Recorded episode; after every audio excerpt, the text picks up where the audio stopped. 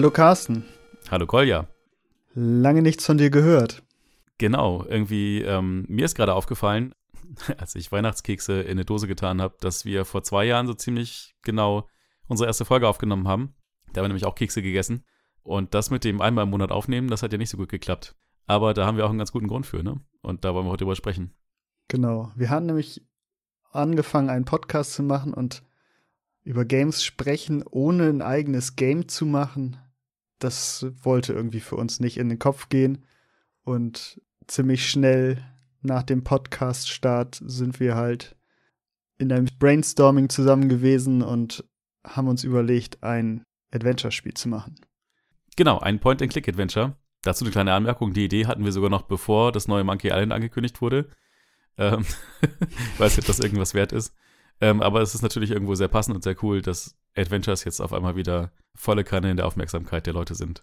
Genau, wir sind jetzt momentan total mit auf dem Hype-Train. Aber ihr seid sozusagen die zweiten Leute, die da überhaupt was von erfahren.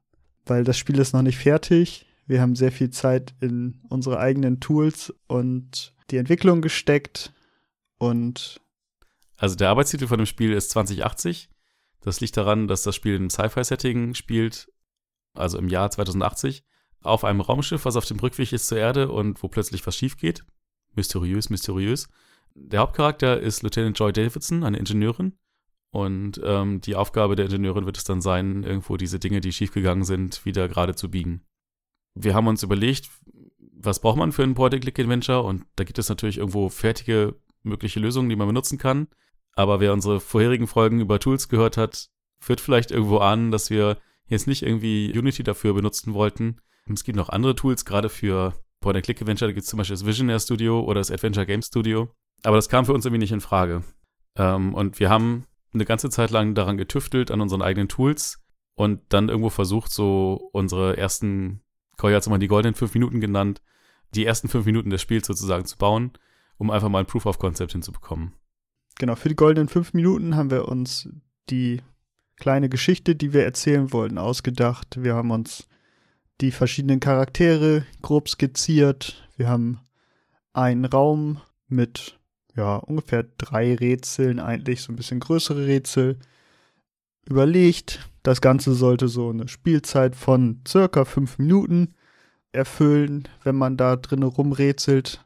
Also wenn wir beide jetzt sozusagen mit der Lösung im Kopf das durchklicken, dann sind das vielleicht 20 bis 30 Sekunden, bis wir aus diesem Raum raus sind. Aber das ist halt nicht der Maßstab, sondern schön wäre es, wenn man jemandem das zeigt, der es noch nie gespielt hat, dass er das dann in fünf Minuten ungefähr spielt. Und dazu haben wir halt noch einen Roboter, Miles, der in dem Raum mitsteht, der einfach ein bisschen komplexeren Dialog hat als das, was sonst als Dialog abgespielt wird, wenn man Objekte oder so anklickt. Dazu kommt, dass wir auch alle diese Sachen schon komplett vertont haben mit Freunden, der, Stimmen von Freunden und genau, es ist gezeichnet von Carsten und liebevoll animiert zu teilen. äh, zu teilen. Also es ist nicht komplett durchanimiert, aber es bewegt sich das, was bewegen soll. Genau, also plötzlich geht irgendwas schief. Die Spielfigur erwacht in ihrem Quartier auf diesem Raumschiff und muss dann als allererstes aus ihrem Quartier raus. Das ist sozusagen das große erste übergeordnete Rätsel, dass man aus diesem Raum raus muss und dafür muss man verschiedene Items einsammeln und die dann miteinander kombinieren und anwenden. Ja, ich will mal nicht, nicht ganz so böse sein, aber ab und zu stelle ich mir irgendwie ein Point-and-Click-Adventure auch so vor wie so ein PowerPoint vor, äh, wo man auf bestimmten Elementen auf der Folie in eine andere Folie springt. Also, das ist, man hat unterschiedliche Bildschirme, sag ich mal, und das nennen wir bei uns dann interne Szene. Und das ist sozusagen der Hintergrund. Und auf dem Hintergrund sind weitere Objekte, die man anklicken kann. Und eine Spielfigur, die da drauf rumläuft. Dazu gehört dann natürlich einen Anteil an einer Geschichte und Dialoge und Wir hätten das Ganze in PowerPoint machen können. Hey, warum machen wir uns die Arbeit? Genau, ich verstehe es gerade nicht. Genau, das, mal ab und zu habe ich immer diesen Vergleich im Kopf zu PowerPoint und äh, vielleicht, vielleicht ist das dann das, das Projekt danach. ich denke auch manchmal, dass es ein bisschen wie eine Website eigentlich ist. Ne? Du klickst irgendwo auf Sachen drauf und kommst dann auf andere Seiten. Genau. Im, im Endeffekt ist es das Gleiche. Was, was uns vielleicht so ein bisschen jetzt dazu bringt, wir haben nämlich drei Tools im Groben für das Point-and-Click-Adventure geschrieben und uns an einem weiteren Tool bedient, was ja doch sehr beliebt auch in der Games-Entwicklung ist. Und ich fange einfach damit mal an. Das ist Spine. Das ist ein 2D-Animationsprogramm. Damit haben wir in Portal Dogs auch die Hunde schon gemacht. Waren da sehr zufrieden damit, was so animationstechnisch damit geht. Und haben das jetzt hier auch noch weiter im Detail verwendet, um Bounding-Boxen, also Elemente, die man anklicken kann, damit zu machen oder Events in bestimmten Teilen der Animation auszulösen, um, werden wir gleich darauf zukommen, irgendwelche Skripte auszuführen oder Audio abzuspielen. Genau, das ist das Tool, was wir sozusagen dazu kaufen. Und dann haben wir drei Tools selber entwickelt. Das ist einmal Pack für Point and Click, dann einmal Schnack weil wir norddeutsche Schnacker sind. Eine App, in der wir sozusagen notbasiert unsere Dialoge zusammen klicken und ausprobieren können. Und zu Schnack gehört Schnacker, das dann, ja, die Idee ist, dass man Schnack und Schnacker unabhängig von Pack benutzen kann. Und Schnacker ist dann der Teil von der Dialog-Engine, die man in sein eigenes Spiel einbinden kann.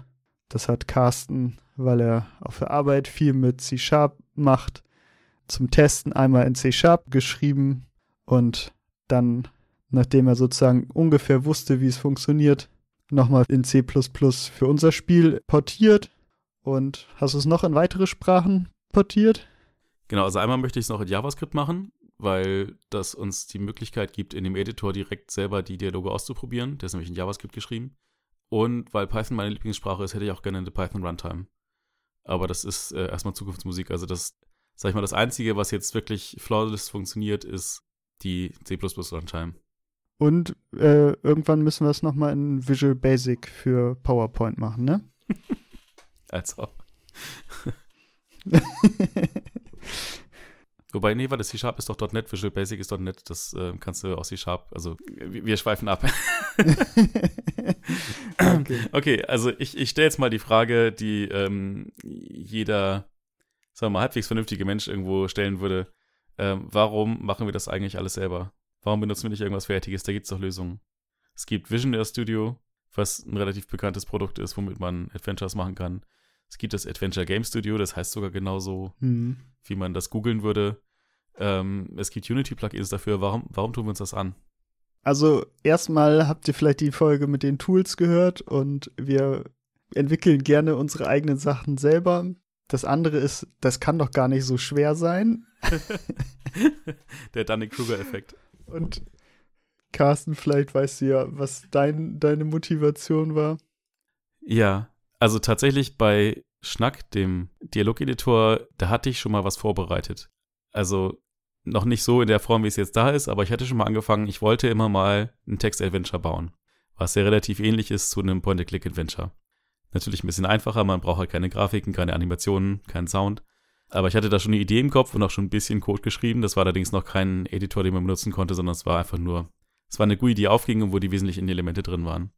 Und als wir uns dann irgendwie darauf geeinigt haben, zusammen Point-and-Click-Adventure zu machen und man da Dialoge machen soll oder machen können soll, habe ich gesagt, Mensch, lass uns doch einfach da einen Dialogeditor für bauen. Ich weiß, es gibt auch fertige Dialogeditoren, aber mir hat so ein bisschen die Idee von Spine gefallen. Bei Spine ist es auch so, Spine ist der Editor und es gibt aber Runtimes für verschiedene Programmiersprachen und Engines. Das heißt, man baut sozusagen in Spine seine Animationen zusammen, exportiert da eine JSON-Datei raus und kann die dann in verschiedenen Tools einsetzen, zum Beispiel Cocos 2D oder irgendwie Unity oder Unreal oder was auch immer man halt benutzen möchte, Godot zum Beispiel. Das heißt, wie gesagt, es gibt einmal diesen Editor und verschiedene Runtimes, die das Format dieses Editors umsetzen.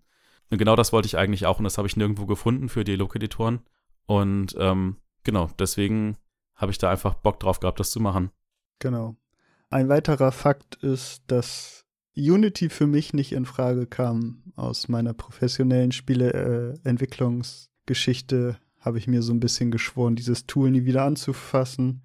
Und Adventure Game Studio und Visionär Studio, zumindest so weit, wie wir uns das angeguckt haben, unterstützt halt Spine nicht oder ähnliche Tools, die einen das, was Spine als Animationstool bietet, nämlich virtuelle Knochen, die Teile des Bilds verformen, nicht, sondern da muss man wirklich jede Animation so, wie das früher gemacht wurde, Bild für Bild zeichnen.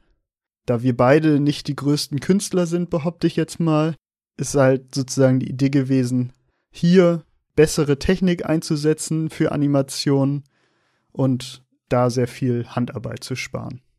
Wobei ich sagen würde, ähm, bessere Technik, ja, also im Wesentlichen ist es auch eine Stilfrage, ne? Aber für uns ist es, glaube ich, einfacher in dem Fall, dass wir nicht frame-basierte Animationen benutzen, sondern äh, bone-basierte Animationen. Ne?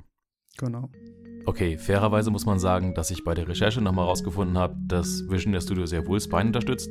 Allerdings ist es hier so, dass ich einen Forumspost gefunden habe von vor drei Jahren, wo jemand Probleme mit dem Spine-Import hat, dass dieser in der aktuellen Version von Vision der Studio nicht funktioniert. Und dieser Post hat zwar ein paar Antworten, aber das Problem scheint nicht gelöst worden zu sein. Also zumindest augenscheinlich ist das keine ganz so sichere Angelegenheit mit Vision der Studio und Spine.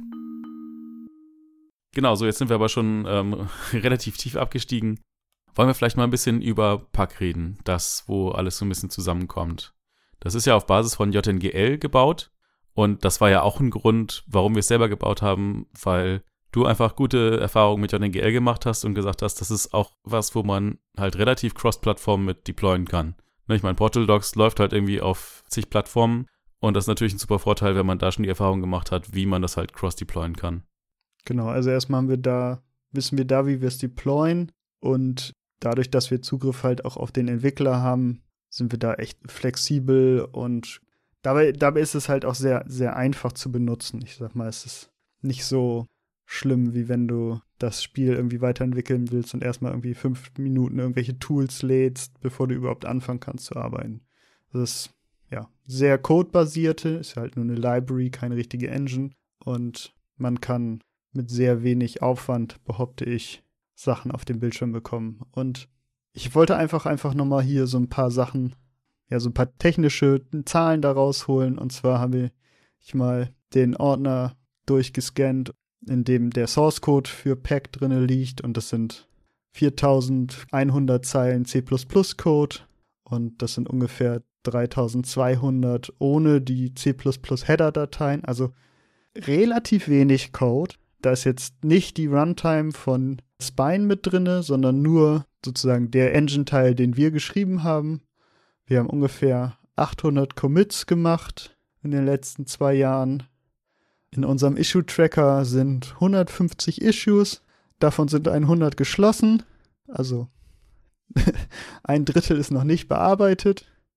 Genau, das ist so einfach mal das Ganze in Zahlen.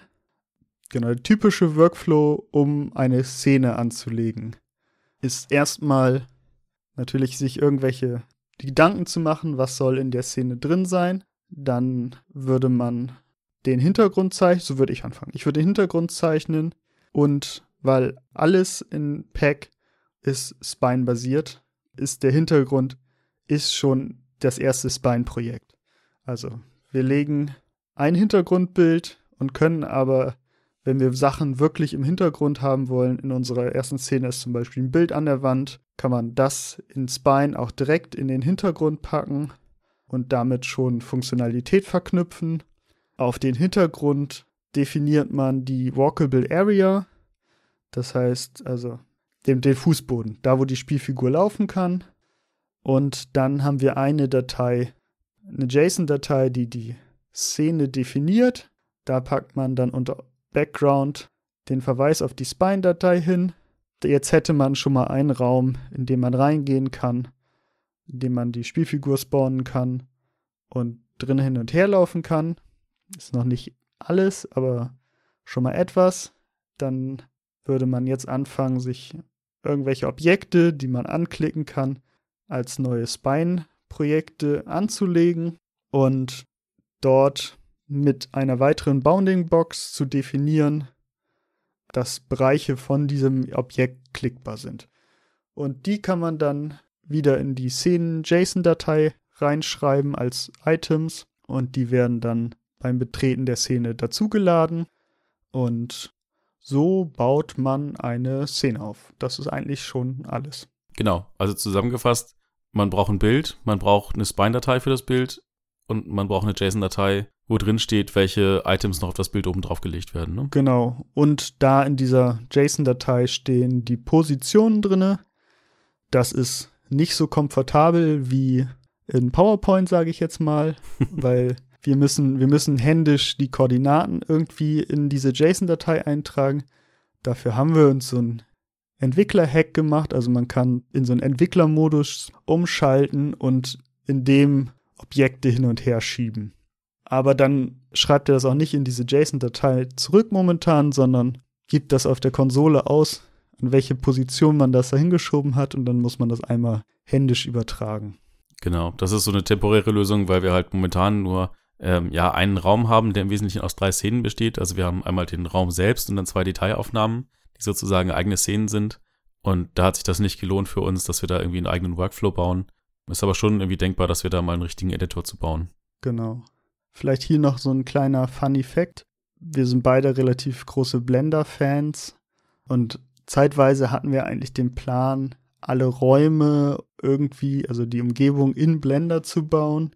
Und wir hatten sehr lange als Hintergrund eine Szene, die wir selber in Blender erstellt haben und rausgerendert haben. Aktuell ist alles sehr comic-mäßig von Carsten gezeichnet und irgendwann haben wir gesagt, das beißt sich so, das muss raus. Und seitdem ist der Hintergrund jetzt auch gezeichnet. Ja, war im Wesentlichen auch so ein Blockout einfach nur, um so ein bisschen Gefühl für die Perspektive zu bekommen. Ich habe es dann nicht genau gemacht, aber ich, die Idee war eigentlich dann über die Blender-Renders einfach drüber zu zeichnen, dass die Perspektive stimmt, weil ich da echt nicht so gut drin bin. Ja, aber also mittlerweile male ich digital auf dem Tablet. Vorher habe ich tatsächlich, also der, der Hintergrund von dem Raum ist tatsächlich auf Papier gemalt und abfotografiert und dann ein bisschen digital überarbeitet, damit man das nicht mehr so sieht. Aber das war für mich das Einfachste tatsächlich zu dem Zeitpunkt.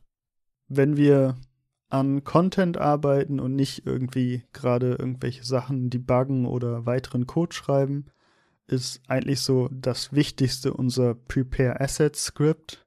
Ist ein Python Script und wir haben eigentlich in jedem unserer Spiele eine Trennung zwischen einem Data-Ordner und einem Data-Source-Ordner.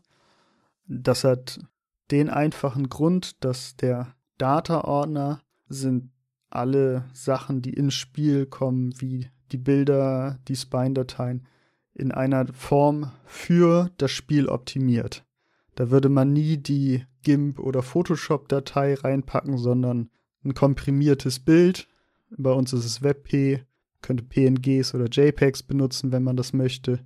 Die landen in dem Data-Ordner und die Dateien, die wir benutzt haben, um das Ganze zu erstellen, also die GIMP-Datei bei uns und eine Spine-Projekt-File und vielleicht Audiodateien oder ja, also im, im gröbsten also erstmal Bilder und Spine-Dateien.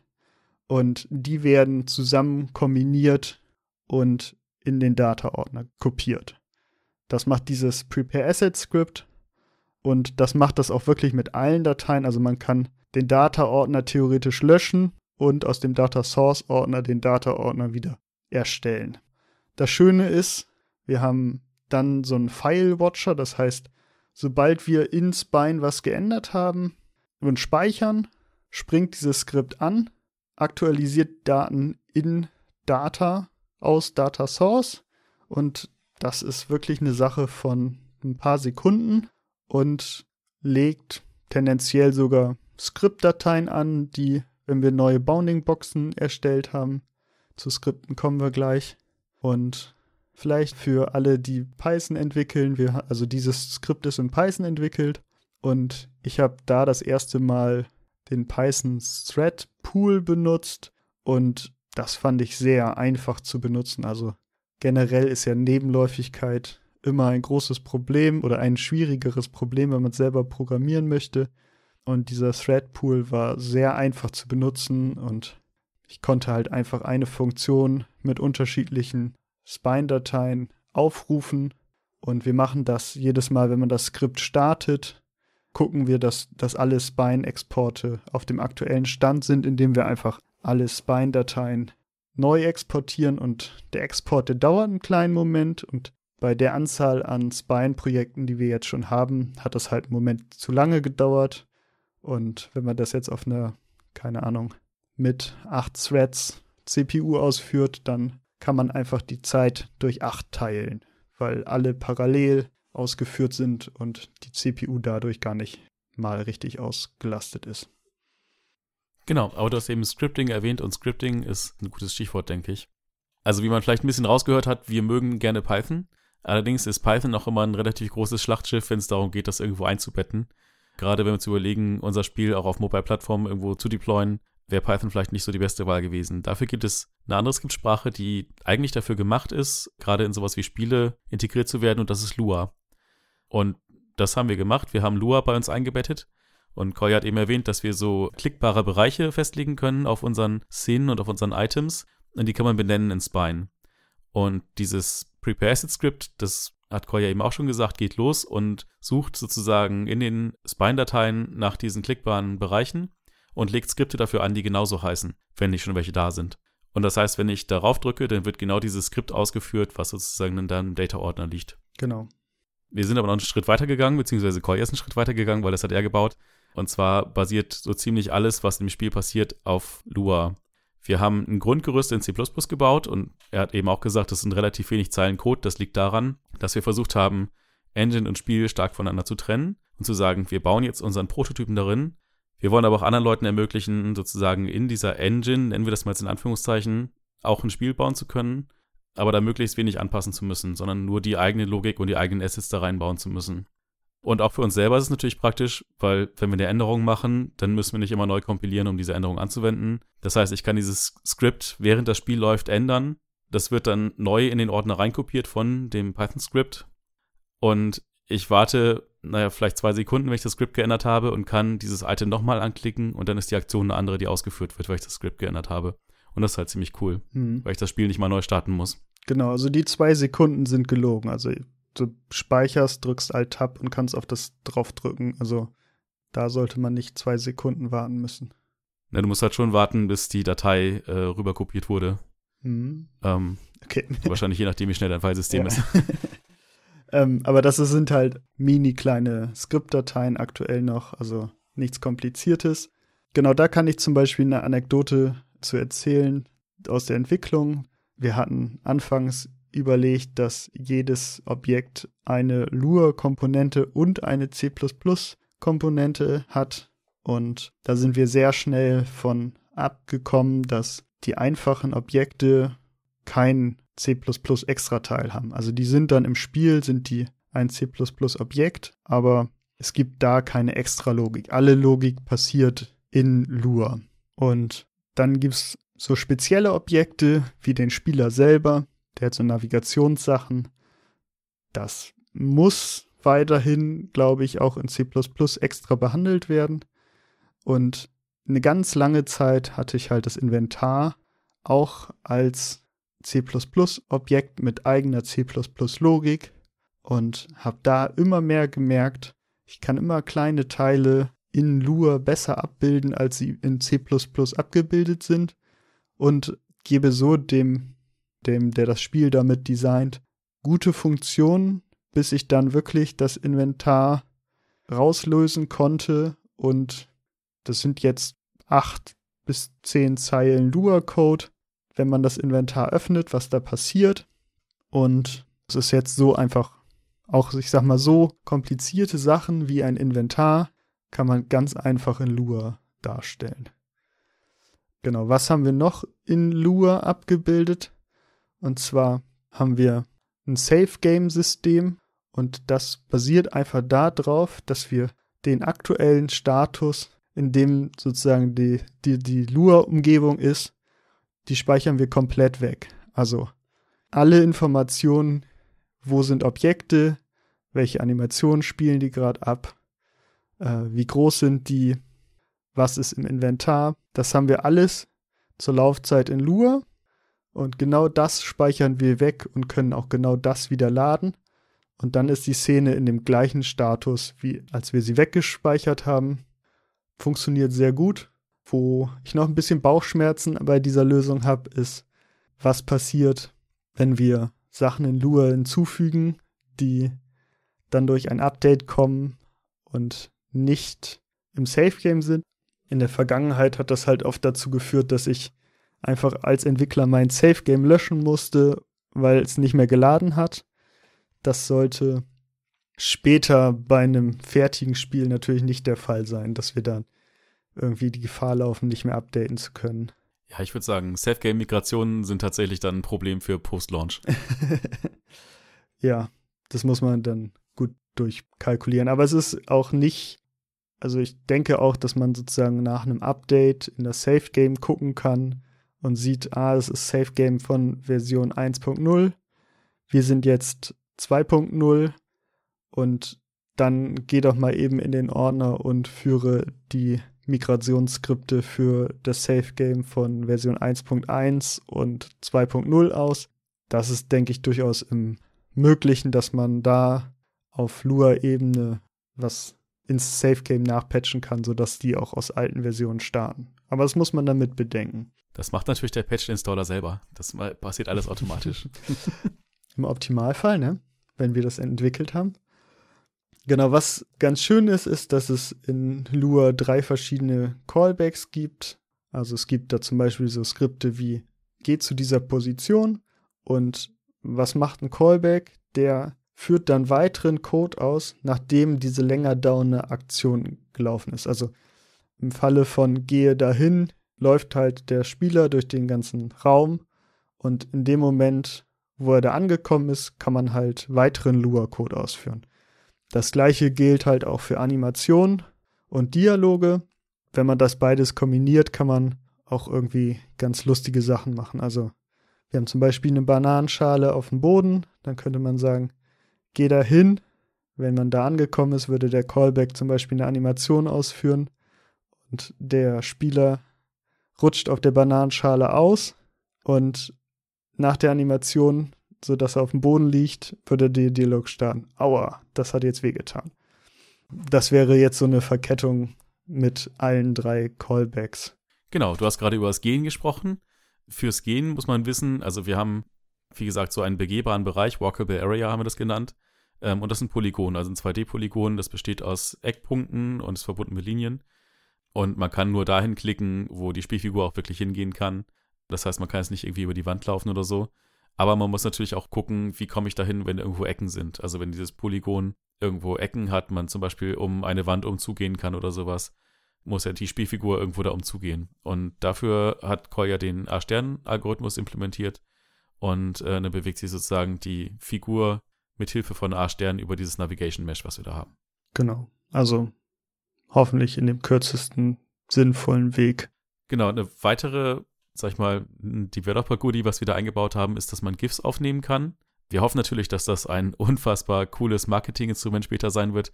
Aber im Wesentlichen ist es erstmal für uns ein Debugging-Instrument. Das heißt, wenn einer von uns beiden was Neues eingebaut hat, der andere testet das und findet raus, dass irgendwas irgendwie komisch ist.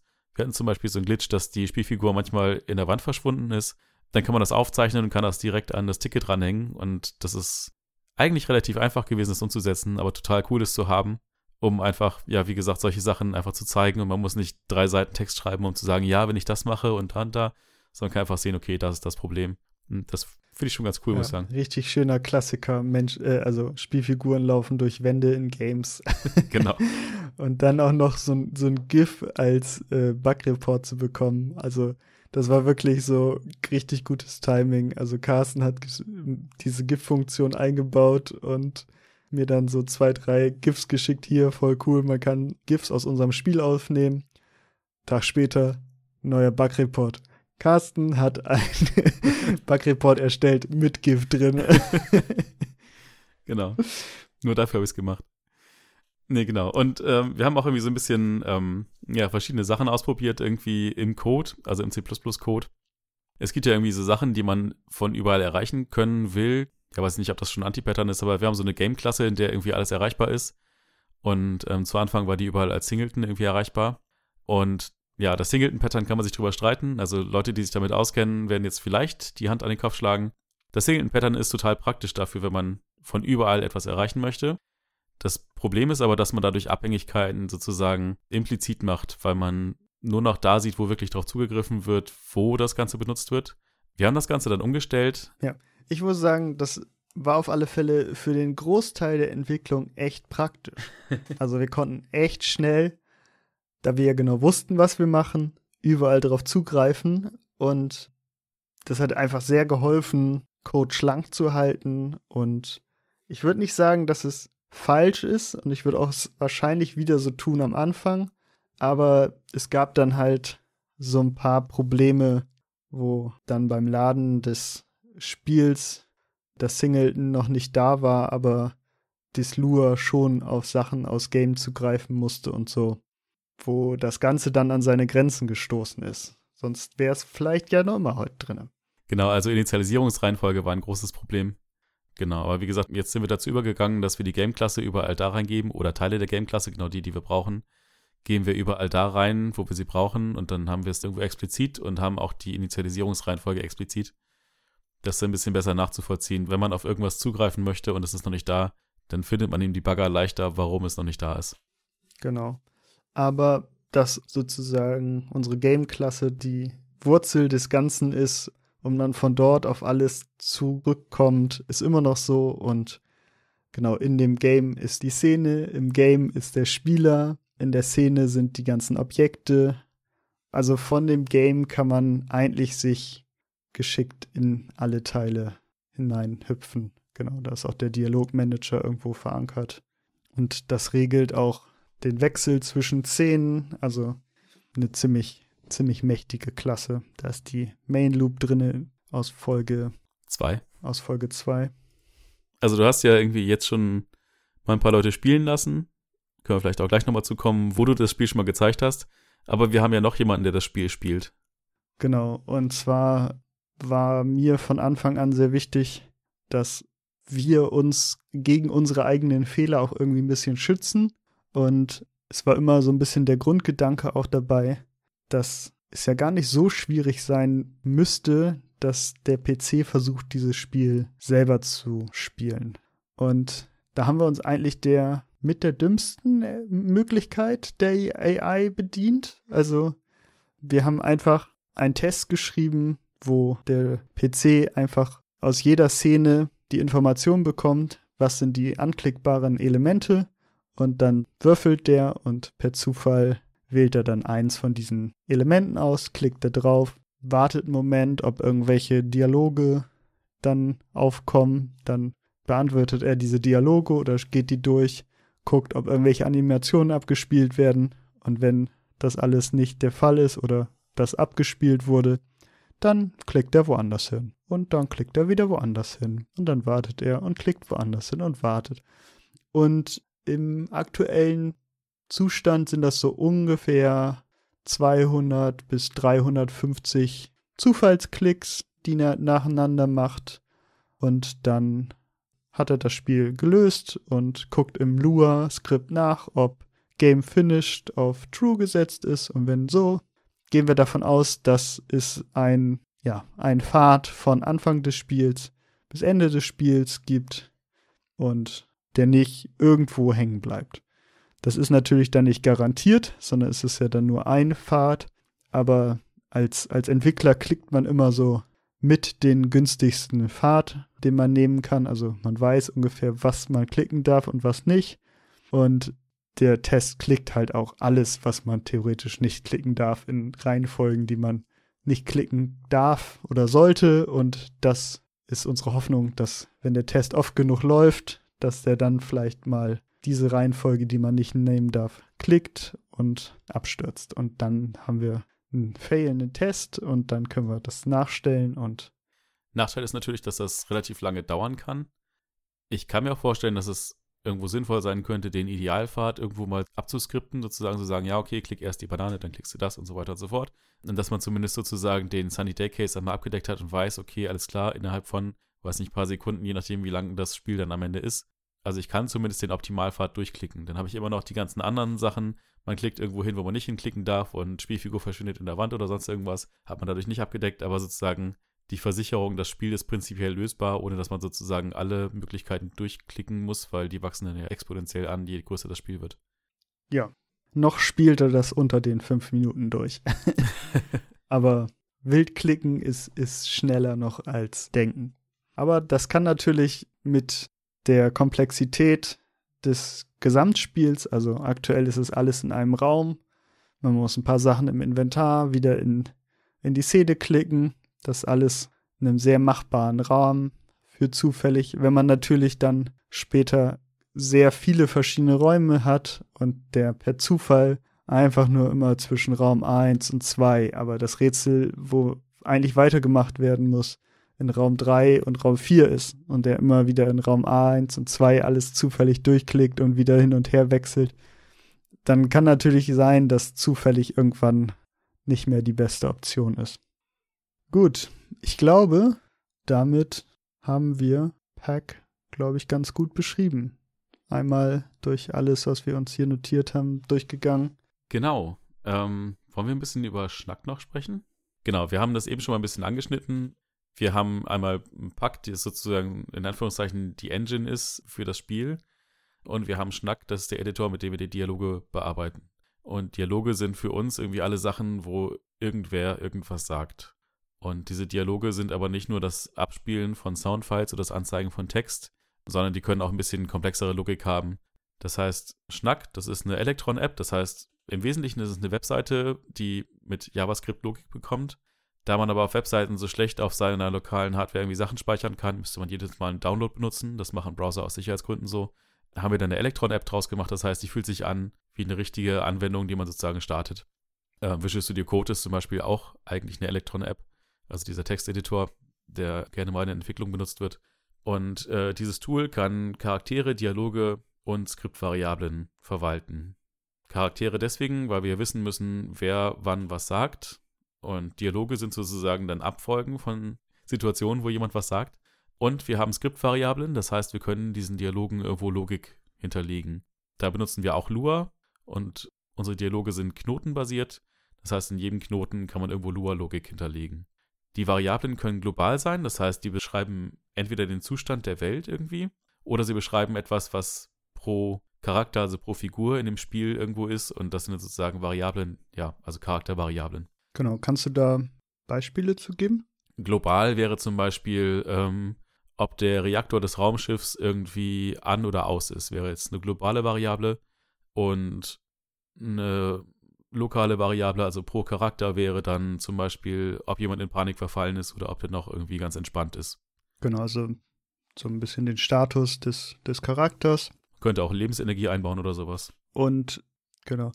Ähm, was ich nur eben als schönes Beispiel hatte, ist, dass man in Adventure Games oftmals das so hat, dass durch Dialoge was freigespielt wird. Also du erfährst, dass man nicht den roten Knopf drücken darf. Und ab dem Moment darf man den roten Knopf drücken und vorher ging das irgendwie nicht oder so. Das wäre dann was, was man in dem globalen Status vielleicht mitspeichern könnte oder an dem, an dem Charakterknoten des Spielers selber. Also so, dass, dass es über eine Szene hinweg abrufbar ist. Genau.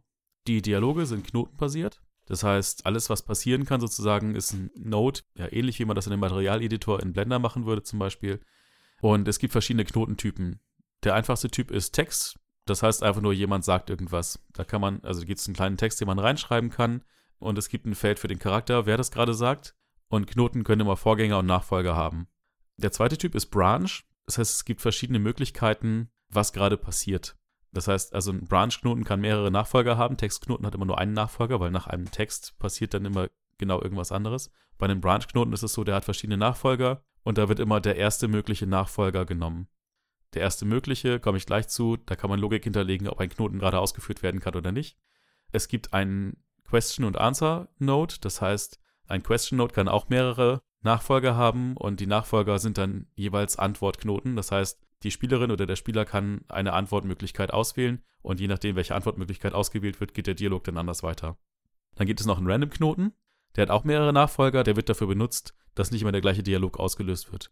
Zum Beispiel, wenn man jetzt irgendwie ein Bild anklickt und ähm, da ist irgendwie ein Krokodil drauf oder so, dass die Spielfigur dann sagen kann, so, äh, oh, mich gruselt's vor diesem riesigen Krokodil. Oder beim zweiten Mal klicken halt irgendwie sagt so, oh ja, ich hatte mal ein Gummikrokodil und da bin ich früher mal mit schwimmen gegangen oder so. Genau, dann gibt's noch einen Empty-Knoten, der macht gar nichts, außer dass man da Logik dranhängen kann. Und es gibt Notizknoten oder Kommentarknoten kann man die auch nennen. Die sind eigentlich nur für die Leute, die die Dialoge schreiben, dass man irgendwo was ran annotieren kann. Den schiebt man dann da hin und kann man reinschreiben, ja, hier, das habe ich so und so gemacht, weil in der anderen Szene das und das passiert oder so. Mhm. Die haben im Spiel selber keine Relevanz, aber die sind einfach nur für die Leute, die diesen Editor benutzen, dass man sich da so ein bisschen was aufschreiben kann. Im Wesentlichen ist das inspiriert halt von Kommentaren, die man sich im Source Code auch hinschreiben kann. Wie funktioniert das? Normalerweise ist ja so ein äh, Adventure-Game-Dialog so, dass man eine Figur anspricht, dann gibt es einen kurzen Hallo-Dialog, so begrüßungsmäßig, und dann hat der Spieler mehrere Auswahlmöglichkeiten und kann dann bestimmte Sachen fragen und am Schluss kommt man wieder an der Ausgangsfrage an. Kann man sozusagen so einen Zyklus machen, dass man hinten wieder also zurückspringt oder ist das immer weiter so linear? Das geht tatsächlich. Also man kann Zyklen bauen, man muss aber immer einen definierten Einstiegspunkt haben. Das heißt, pro Dialog gibt es einen Knoten, den man als Startknoten definiert. Der ist dann im Editor rot umrandet. Und dieser Startknoten ist sozusagen immer der Einstiegspunkt in den Dialog. Das heißt, es macht ganz oft Sinn, dass dieser Einstiegsknoten entweder ein Random-Knoten ist oder dass es ein Branch-Knoten ist. Es sei denn, man möchte natürlich, dass zum Anfang des Dialogs immer das gleiche wieder gesagt wird. Ja. Okay, macht Sinn. Also, wenn man jetzt zum Beispiel bei einem Händler irgendwo in einem Laden ist und dann sagt, also den Händler anklickt, der sagt, hallo, willkommen in meinem Laden. Und dann zwei Sekunden später klickt man wieder an, hallo, willkommen in meinem Laden. Und dann fühlt sich das vielleicht ein bisschen awkward an. Da möchte man vielleicht doch eher so einen Knoten haben, der nur einmal ausgeführt werden kann, dass er nur einmal Hallo sagt. Das ist so ein Feature, was die Knoten alle haben. Da komme ich jetzt zu. Also die Knoten können alle Logik haben, habe ich eben erzählt. Die einfachste Logik ist, dass man ein Flag setzt, ein kleines Häkchen setzen an jedem Knoten. Only once. Das heißt, dieser Knoten wird nur ein einziges Mal ausgeführt. Danach merkt sich die Lua Runtime, dass der Knoten schon mal ausgeführt wurde und danach wird er nicht mehr berücksichtigt. Das kann man halt machen, wenn sozusagen, ja, wie eben gesagt, zur Begrüßung, das nur einmal gesagt werden soll und danach der Dialog woanders weitergehen soll. Was ein bisschen mehr Kontrolle erlaubt, ist, wenn man eine Precondition benutzt. Also eine Precondition, Deutsch Vorbedingung, ist ein kleines Lua-Skript, was ausgeführt wird, wenn entschieden wird, ob ein Knoten ausgeführt werden kann oder nicht. Das heißt, ich kann da reinschreiben, wenn jemand in Panik ist, dann kann dieser Knoten ausgeführt werden, weil dann irgendwie, keine Ahnung, die Person nach Hilfe schreit oder so. Das heißt, man kann diese Variablen benutzen, über die wir eben gesprochen haben, um auszuwerten, ob ein Knoten gerade erreichbar ist oder nicht. Oder ob ein bestimmtes Item im Inventar ist oder so. Zusätzlich kann man nach der Ausführung von jedem Knoten nochmal ein Skript ausführen, was irgendwie den Zustand der Welt verändert. Das heißt, ich kann zum Beispiel irgendwas sagen wie, ja, hör mal zu, unser Reaktor fliegt in zwei Minuten in die Luft. Und dann kann man diese Panikvariable zum Beispiel auf True setzen und dann wird diese Person sozusagen durch, dieses, durch diese Aussage in Panik versetzt. Damit das alles zusammenpasst, sind die Skripte in Lua geschrieben, wie der Rest auch. Das heißt, es äh, harmonisiert alles miteinander und die Variablen, die im Editor benutzt werden, die äh, sind halt auch in den Skripten, die für die Bounding-Boxen, also für diese klickbaren Bereiche, die in Spine festgelegt werden, sind da auch zugreifbar. Genau, das funktioniert sogar so schön, dass wir schon Konflikte damit hatten, dass der Dialog-Editor Sachen äh, in Safe Game geschrieben hat, überschrieben hat, die den gleichen Namen hatten. Also wir hatten den Player in Lua im Dialog-Editor und im Spiel und wir haben uns immer gewundert, warum der Player immer in der Mitte des Bildschirms geladen wird und nicht an der Position, wo man das Spiel verlassen hat. Und wir haben festgestellt, ja, wenn man danach noch einen Dialog abspielt, dann er erstellt das eine Variable, die Player heißt und die überschreibt unseren Player. Und dann waren wir immer an der Position 00, was das der Standard ist. Also da muss man ein bisschen aufpassen. Genau, das heißt also, unser Quickfix war, dass wir einfach alle Sachen, die im Dialog-Editor passieren, irgendwie geprefixt haben. Aber das richtige Konzept wäre da wahrscheinlich einfach einen neuen Namespace einzuführen. Das heißt in Lua eine Table, wo die ganzen Dialogsachen drin sind, beziehungsweise wo zum Beispiel die Charaktere drin sind. Die Dialoge haben alle einen Namen das heißt, ich kann einen Dialog über seinen Namen ansprechen. Wenn man jetzt einen Dialog für speziell einen Charakter schreibt, der einmal angesprochen werden kann und dann verschiedene mögliche äh, Zweige sozusagen das Gespräch nehmen kann, würde man einen Dialog anlegen. Vielleicht würde man den Dialog auch so ähnlich nennen wie den Charakter und würde dann auch in Spine, wo man den Charakter malt und animiert, einen klickbaren Bereich festlegen, den würde man genauso nennen wie diesen Dialog und dann würde sozusagen dann der Dialog aufgerufen werden, wenn man diesen Charakter anklickt. Beziehungsweise man könnte halt ein Skript hinterlegen, was das aufruft, ja. Ähm. Genau, und wenn man das Beispiel mit der Banane von vorhin machen möchte, mit den Callbacks, muss man halt im Lua-Code Play Dialog und dann den Namen des Dialogs eingeben. Also sehr, sehr einfach. Genau. Der Dateityp, der am Ende dabei gespeichert wird, ist eine JSON-Datei. Das heißt, diese JSON-Datei wird sowohl vom Spiel als auch vom Editor geladen und benutzt. Das heißt also, unser Prepare Asset Script braucht da keine Transformationen vornehmen oder sowas, sondern es wird die gleiche Datei, die gleiche JSON-Datei wird von dem Editor und dem Spiel benutzt. Man könnte überlegen, ob man Kommentare rausnimmt für die Version, die man später deployt. Gerade wenn man es vielleicht irgendwie auf dem Handy hat und ein großes Spiel, viele Kommentare drin sind, kann man vielleicht noch ein bisschen ein paar Bytes sparen.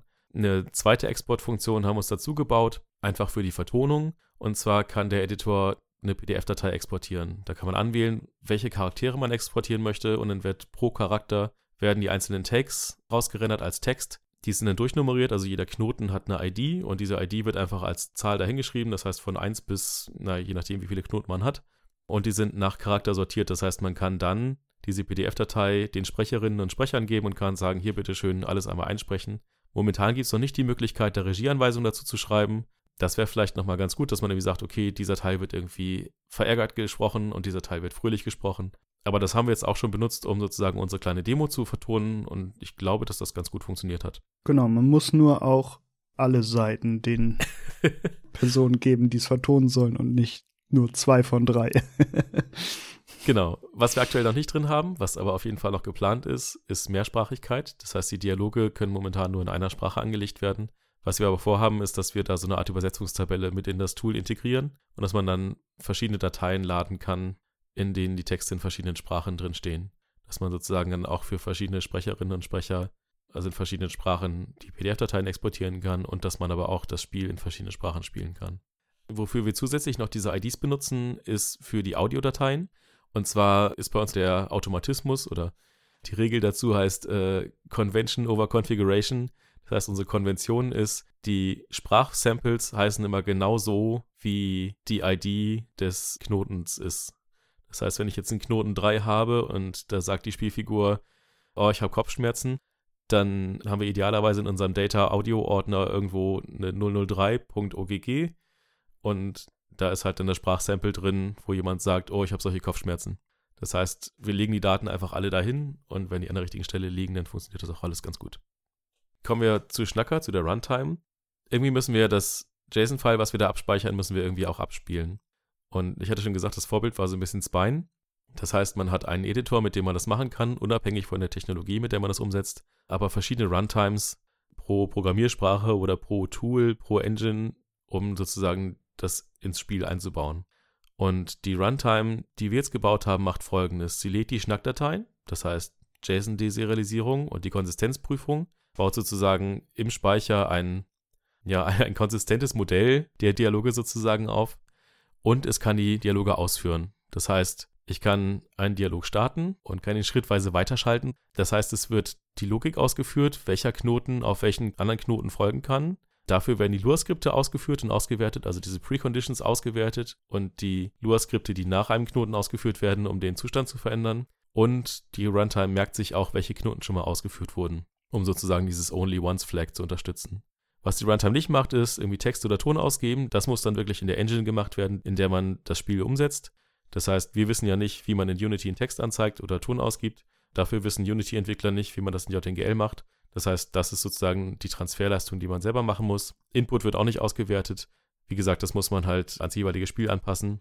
Aber die Logik von so einem Dialog ist sozusagen umgesetzt und die kann einfach benutzt werden. Die einzige aktuell vollständige Umsetzung der Runtime ist in C++. Ich hatte das schon mal in C-Sharp als Prototypen gebaut. Da war das Startmodell aber noch ein bisschen anders. Einfach weil C-Sharp mir momentan am besten liegt, weil ich das einfach jeden Tag auf der Arbeit mache. Da der Editor in JavaScript geschrieben ist, wäre es auch ganz cool, in JavaScript eine Runtime zu machen. Da habe ich auch schon mit angefangen. Die ist allerdings auch in einem sehr frühen Stadium.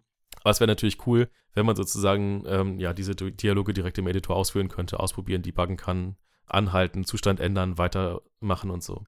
Und außerdem geplant ist Python, weil das einfach irgendwie auch so zumindest meine Lieblingssprache ist. Ich weiß nicht, deine glaube ich auch so ein bisschen. Ja, durch die Arbeit jetzt ja auch wieder täglich damit zu tun. Also genau, also es, es wäre einfach cool, eine möglichst ja. große Bandbreite von äh, Runtimes dafür zu haben. Wir fokussieren uns natürlich jetzt momentan halt einmal auf unser Spiel und zum anderen auf den Schnack-Editor. Und damit haben wir jetzt unsere ersten fünf Minuten gebaut und auch schon ausprobiert, ne? Genau, wir hatten die Indie Games Weihnachtsfeier in Hamburg, so als unsere Deadline und wollten da unbedingt die Demo zeigen.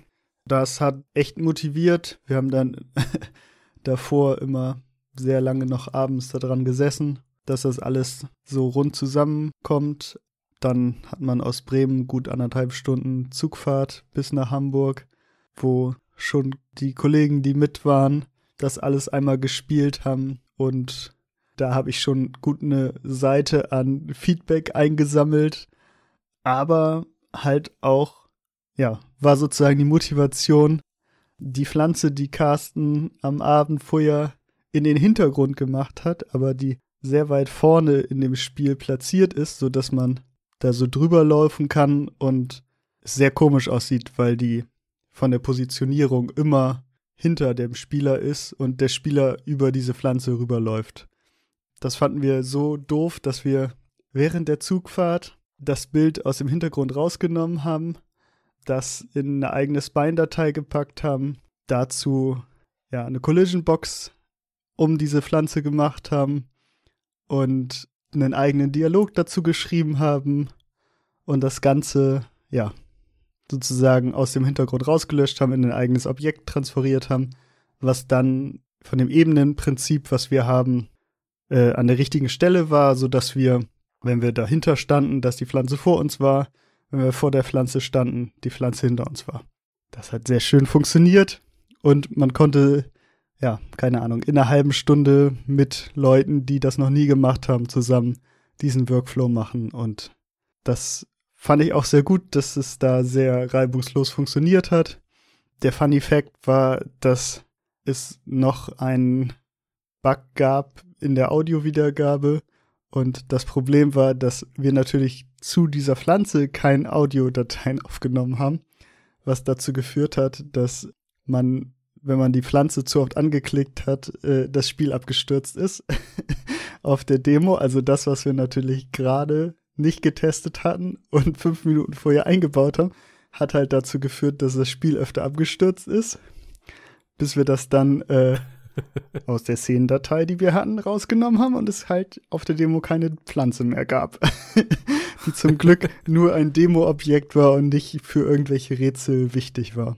Ja, das passt halt gleich doppelt. Schnell ist halt der Feind von gut, ne? Ja. Also einmal, dass ich die Pflanze halt einfach in den Hintergrund gebaut habe und dann zum anderen, dass ihr einfach das Ding auch anklickbar mit dem Dialog gemacht habt. Ja, einfach zweimal schnell ist der Feind von gut. Aber trotzdem, so eine Deadline kann halt sehr motivierend sein. Gerade wenn das dann halt intrinsische Motivation ist und nicht irgendwie von oben oder von irgendwo anders irgendwie aufgebürdet ist, kann es tatsächlich sehr motivieren, dass man weiß, okay, alles klar, ich will bis da und dahin was möglichst Cooles zeigen. Auch nochmal die Grafiken alle ein bisschen hübscher machen und vielleicht auch, wenn man da und da klickt, irgendwie, dass es da nicht abstürzt oder so. Das motiviert auf jeden Fall. Genau, also dass, dass es insgesamt, glaube ich, nur viermal abgestürzt ist, war, hat mich sehr stolz gemacht. Und den größten Bug war halt diese Pflanze, und ich habe halt sehr viel Feedback noch eingesammelt und nochmal ungefähr eine weitere Seite von Feedback von den Teilnehmern des, von der Indie-Weihnachtsfeier bekommen.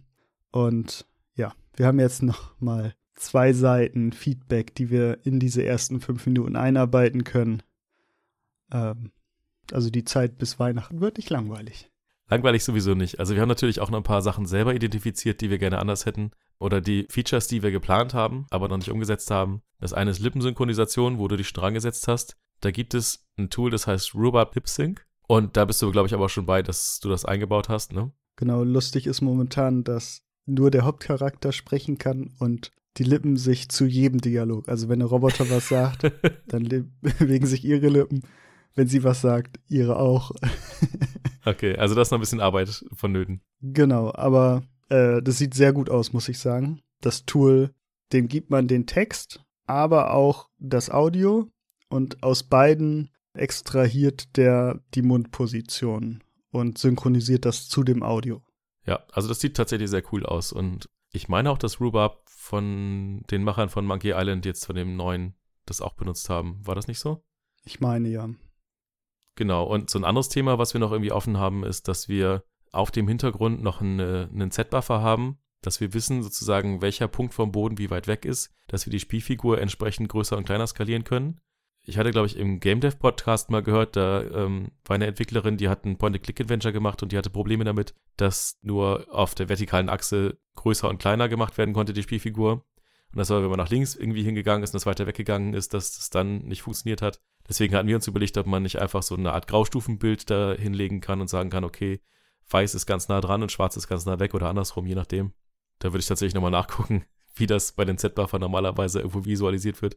Ist ja auch egal. Hauptsache, dass wir sozusagen da eine, eine stufenlose Möglichkeit haben, pro Pixel eine Größe zu definieren. Muss man da natürlich nochmal gucken, wie das aussieht, wenn man da irgendwo ein Rauschbild irgendwo hinlegt und die Figur nur am Flackern ist. Aber das war so die erste Idee, die wir hatten. Mal gucken, was die Praxis da bringen wird. Genau, die Idee kommt noch aus den sehr frühen Anfangszeiten, wo wir die Szene, also den Hintergrund direkt auch in Blender als 3D-Modell hatten, wo man natürlich dann auch so einen tiefen Informationen rausbekommt. Aktuell bin ich mit dem es nicht zu haben sehr zufrieden, weil zumindest in der aktuellen Szene ist der, wäre der Effekt gar nicht so groß. Diese zwei Meter, die sie nach hinten laufen kann, würden ja keinen kein Größenunterschied hervorrufen. Keinen großen, nee, genau. Aber jetzt so im nächsten geplanten Raum, wenn wir da jetzt einen Korridor haben, dann wäre es halt schon so, dass wenn sie hinten steht, wesentlich kleiner sein müsste, als wenn sie vorne steht. Das müsste man einfach nochmal gucken. Wie gesagt, es wird nicht langweilig. Naja, und am Editor kann man immer noch rumschrauben. Wie gesagt, Mehrsprachigkeit ist ein Thema. Also es gibt viel zu tun, aber ich denke auch, dass wir einen ganz guten Grundstein gelegt haben für das, was wir jetzt vorhaben. Wir wollen das Ganze als Open Source releasen, also sowohl den Editor als auch die Runtimes als auch die Engine selbst. Ich weiß gar nicht, haben wir das schon gemacht? Nee, also noch ist der Code nicht Open Source. Wir wollten für uns so ein bisschen den Beweis haben, dass man damit was Sinnvolles produzieren kann. Und also für mich ist der, der Beweis jetzt da. Deswegen sehe ich da keine großen Hindernisse, das mehr auf Open Source zu stellen. Da fehlt eher noch an ein, zwei, drei, vier Stellen Dokumentation. Sozusagen die Anleitung, die wir heute mündlich gegeben haben, nochmal zu verschriftlichen, das auch irgendwie Leuten zu zeigen, wie man das Ganze aufsetzt und dann sozusagen zu sehen, dass andere Leute auch damit was bauen können. Zum Schnack-Editor gibt es tatsächlich schon ein integriertes Handbuch. Da müsste ich allerdings auch nochmal drüber gucken, ob das soweit aktuell ist. Was, glaube ich, Sinn macht, wenn wir das richtig öffentlich machen wollen, dass wir uns da eine Versionierung überlegen und sagen, okay, alles klar, wir arbeiten jetzt, wenn wir dran arbeiten, nur noch auf irgendwelchen Develop Branches oder Feature Branches und auf dem Master ist sozusagen immer ein stabiler Stand, der da auch getaggt ist, dass man sagt, okay, alles klar, ich benutze jetzt Pack in der Version 0.5.7 und alles, was ich mit 0.5 benutze, ist dann also sozusagen auch kompatibel. Und wenn ich dann ein Update mache von 0.5.7 auf 0.5.8, dann werde ich keine Breaking Changes haben. Ich denke mal, das würde Sinn machen und wäre fair, falls es irgendjemand benutzen möchte, um die Benutzung sozusagen überhaupt erst irgendwo interessant zu machen. Weil wenn man irgendwie immer Angst haben muss, dass beim nächsten Commit der Entwickler alles über den Haufen wirft, dann will das keiner benutzen und dann brauchen wir es auch nicht open sourcen. Genau. Und damit ihr das ausprobieren könnt, wollen wir die Version, die wir jetzt auch in Hamburg gezeigt haben, zu dieser Folge auf die Webseite packen von unserem Podcast in die Folgenbeschreibung, dass man das einmal ausprobieren kann. Ja, das war ein schönes Schlusswort. Das heißt, nicht ganz, weil unser Schlusswort ist ja eigentlich immer ein Witz. Was hinterlässt ein Informatiker-Vampir? Ein Megabyte. Ich hoffe, wir konnten euch ein bisschen für Adventure Games und unsere Arbeit begeistern. Falls das so ist, freuen wir uns natürlich und wir würden uns noch mehr freuen, wenn ihr uns das sagen bzw. schreiben würdet. Das könnt ihr entweder als YouTube-Kommentar machen, per Twitter, neuerdings auch per Mastodon oder natürlich auch per E-Mail. Alle Wege, wie ihr uns erreichen könnt, findet ihr auf der Homepage und in der Episodenbeschreibung unter dieser Folge. Und wir würden uns natürlich freuen, wenn auch die nächste Folge wieder ein neuer Podcatcher landen würde. Also, bis zum nächsten Mal. Ciao.